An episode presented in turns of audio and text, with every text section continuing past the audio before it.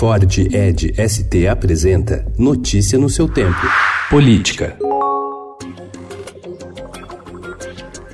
Sem conseguir fechar acordo com o Congresso e após sofrer uma série de derrotas, o presidente Jair Bolsonaro decidiu enterrar de uma vez por todas o Pacto pelo Brasil. 36 dias depois da reunião entre Bolsonaro e os presidentes da Câmara, Rodrigo Maia, do Senado, Davi Alcolumbre, e do Supremo Tribunal Federal, Dias Toffoli, o protocolo de intenções que sugeria a união entre os poderes para o surgimento de um novo tempo nunca chegou a sair do papel e acabou escancarando divergências. Ao participar ontem em São Paulo da cerimônia do Exército, que marcou a troca troca de chefia no Comando Militar do Sudeste, Bolsonaro afirmou que a política mudou e que não é preciso um pacto assinado no papel. O pacto que nós precisamos com o Poder Legislativo e com o Poder Executivo é o nosso exemplo de votarmos matérias, de apresentarmos proposições que fujam do populismo Deputados aliados do presidente Jair Bolsonaro criticaram ontem a criação de uma comissão parlamentar mista de inquérito que vai investigar crimes relacionados à disseminação de notícias falsas e o uso de perfis fictícios durante a campanha eleitoral do ano passado. A instalação do colegiado foi autorizada pelo presidente do Senado, Davi Alcolumbre.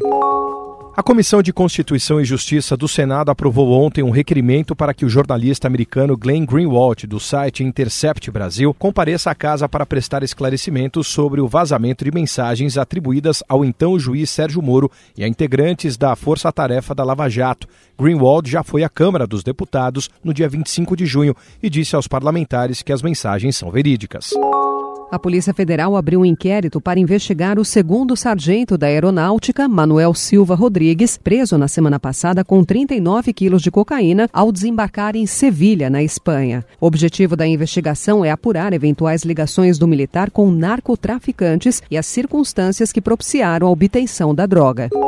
Em depoimento anteontem à CPI do BNDES, o ex-ministro Antônio Palocci afirmou que a chamada nota de risco atribuída pelo banco para Angola foi rebaixada por uma decisão política, o que possibilitou um aumento de volume de empréstimos concedidos ao Debrecht para obras naquele país. Quanto maior é essa nota, maior a probabilidade de calote no pagamento do empréstimo. Ainda segundo Palocci, parte desses recursos voltaria depois na forma de propina para o PT.